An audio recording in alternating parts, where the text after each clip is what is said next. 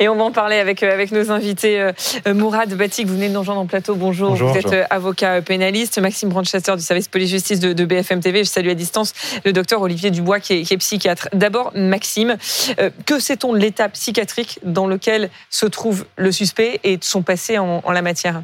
Alors, dans l'état actuel, on n'en sait pas grand-chose. On sait qu'il est hospitalisé, mais on ne sait pas exactement pourquoi, parce qu'on le rappelle, le procureur explique aussi qu'il était blessé physiquement. Donc ça peut être aussi euh, pour euh, ces raisons. On sait qu'il a, il n'a pas été entendu par les enquêteurs pour l'instant, mais qu'il a vaguement évoqué aux policiers qui l'ont arrêté sa dépression, son mal-être et reconnaître avoir fait du mal à sa famille. Donc en ce moment, on ne sait pas. Il faudra une expertise pour savoir dans quel état psychiatrique il est. En revanche, on connaît son passé. On sait qu'en 2017, au moins, il a été interné grâce à des documents qu'on a retrouvés chez lui. On sait qu'il avait des ordonnances pour des calmants, qu'il a eu un suivi psychiatrique qu'il a eu des épisodes que sa femme racontait, des, épisodes euh, suicidaires, de violence, et on sait aussi qu'en 2019, il avait déjà euh, blessé sa femme, il avait déjà poignardé sa femme. Après, et donc on a les auditions de sa femme à l'époque qui n'avait pas voulu porter plainte, euh, qui avait raconté que depuis huit jours il n'était pas très bien, qu'il lui répétait tu ne comprends pas, tu ne comprends pas. Qu'un jour il s'était, euh, il était allé dans la chambre avec les clés pour que personne ne sorte de la maison, qu'elle était allée le voir, il lui avait expliqué vouloir se suicider, et au moment où il lui tourne le dos, il lui avait donné un coup de couteau. Lui plus tard, entendu par les enquêteurs, il expliquera qu'il a fait ça le coup est parti tout seul, euh, nous explique le procureur. Il explique qu'il voulait s'en prendre à lui, mais surtout pas à sa famille. Euh, il ira un peu en garde à vue. Il sortira de garde à vue parce qu'on jugera qu'il est à une abolition du discernement. Puis il retournera en garde à vue. Finalement, il ne sera pas condamné parce qu'on jugera que son discernement était aboli. Vous avez beaucoup de parler dans les minutes qui viennent d'altération, d'abolition du discernement. On va évoquer ça dans, un instant. Juste, docteur Dubois, merci d'être avec nous. Euh, Maxime Brandstetter nous le disait, l'individu a évoqué sa dépression, son mal-être personnel. Est-ce est-ce que la dépression, le mal-être personnel, ça peut être considéré comme des facteurs d'altération, voire d'abolition du discernement? Alors, généralement, quand une personne dépressive euh, à, une abolition du discernement, c'est plutôt contre lui-même. Vous voyez, les dépressifs, très généralement, euh, sont amenés à se suicider et malheureusement, euh, effectivement, dans leur désespoir, souvent sont amenés à commettre un crime envers eux-mêmes. Mais là, on peut pas on ne peut pas considérer que la dépression seule entraîne le meurtre de quatre ou cinq personnes de l'entourage proche.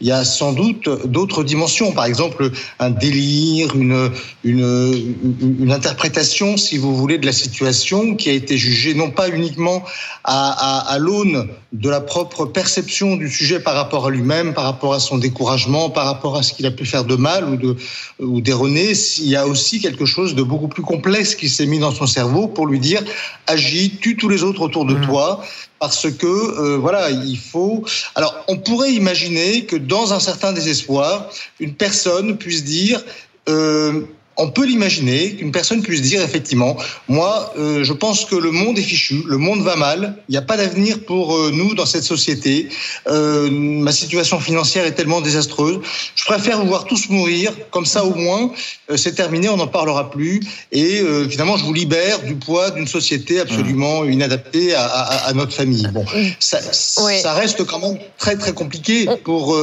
expliquer un simple suicide. Docteur, on, on, va revenir dans un instant sur les, les conséquences judiciaires si euh, effectivement euh, son jugement a été aboli ou, ou, euh, altéré. Mais docteur, avant une question, comment les, experts jaugent de son état? Comment on détermine si une personne a son jugement aboli, a son jugement altéré? C'est quoi? C'est des questions, c'est des tests? Et est-ce que c'est fiable comme expertise?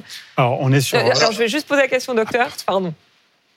Alors, c'est vrai que, euh, si vous voulez, l'expertise, elle va tenir compte des réponses du sujet. En fait, ce qui vraiment détermine le plus l'altération de, la, de la compréhension, l'altération de la réalité, c'est, je dirais, la façon dont la personne répond qui va souvent, quand elle est altérée, être inadaptée à la, à la réponse. Par exemple, oui, le, monde va mal, la société est perturbée, ou j'entendais des voix qui me disaient, attention, euh, ta famille, tes enfants sont en très grand danger, il faut les protéger. Euh, vous voyez, ce genre de réponse-là qui pourrait très très bien euh, euh, être répondu, hein, euh, signerait vraiment l'altération de la pensée du sujet. Mais attention, je peux me permettre une petite digression par rapport à votre question. Il est certain que si cette personne est dans ce fonctionnement-là, ce qui d'ailleurs, à mon avis, est assez probable, euh, parce que je vois pas très bien comment on peut expliquer autrement d'ailleurs ce geste qui n'a pas de sens finalement. Euh, eh bien, je crois que dans cette hypothèse-là, certes, on est dans la psychiatrie, certes, on n'est pas, en tout cas, que dans la justice, et la justice ne doit peut-être pas prendre toute la place de la décision, mhm. mais il faut absolument que la psychiatrie soit à ce moment-là renforcée dans euh, la, sa prise en charge, qu'elle soit accompagnée euh, judiciairement et que on, ne fasse pas des hospitalisations qui durent 15 euh, jours ou 3 semaines, mais des hospitalisations qui durent longtemps, et en tout cas qui est derrière des systèmes de protection et de sécurité de suivi qui soient obligatoires avec une, avec une intensité, une précision absolue.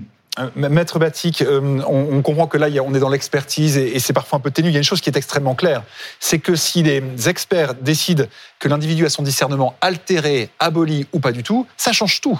Ça change tout parce qu'il y a un principe cardinal dans le droit pénal français, c'est qu'il ne veut pas y avoir de crime sans intention criminelle. Je crois que c'est une bonne chose. Je pense qu'il ne faut pas toucher à, ce principe, quelle que soit l'émotion euh, qui peut être la Ça nôtre veut dire discernement aboli, pas de procès. Exactement. Discernement aboli, ça veut dire pas de procès. Discernement altéré, ça veut dire qu'il y a un procès, il y a des peines, mais il y a des peines qui seront minorées sous l'effet de l'altération du discernement. Maintenant, l'abolition du discernement, ça n'est pas quelque chose euh, que euh, l'avocat en défense peut, euh, peut, peut, obtenir très facilement. Vous voyez, il y, a tout un, il y a tout un processus, il y a des étapes à passer, à valider, évidemment avec des experts psychiatres Dès lors qu'un expert psychiatre va dire, écoutez, euh, concernant cet individu, il y a très probablement euh, une abolition du discernement, le magistrat instructeur, le juge d'instruction va très probablement, ou le collège des juges d'instruction va très probablement désigner un autre, voire mhm. un collège eux-mêmes de psychiatres pour avoir la confirmation de cette abolition du discernement qui devra être validée euh, par la chambre d'instruction. Donc, ça n'est pas une mince affaire, c'est quelque chose, c'est un processus long et c'est un processus qui, in fine, mène à effectivement ce qu'il n'y ait pas de procès, mais parce qu'on aura constaté médicalement que cette personne, au moment des faits, n'avait pas d'intention criminelle. Mais pas de procès, ça ne veut pas dire que la personne n'est pas dangereuse. Et moi, il y a quelque chose qui m'interpelle dans cette affaire, c'est qu'il y a des audiences qui, existent euh, malgré tout quand quelqu'un est reconnu euh, irresponsable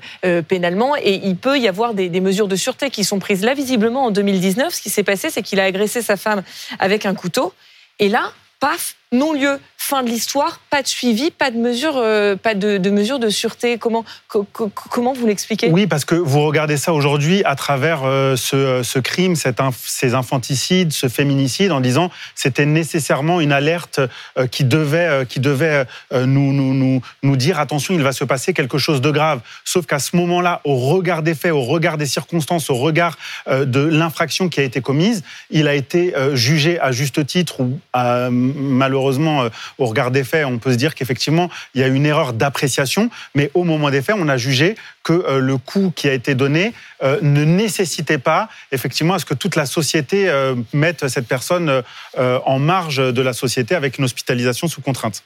Maître Batik, merci beaucoup d'avoir été avec nous. Je remercie aussi le, docteur Olivier Dubois. On a tellement de questions à poser sur ce sujet-là. C'est vrai que c'est passionnant. Il y en aura l'occasion évidemment d'y revenir sur l'antenne de BFM TV. Merci Maxime Brandstetter.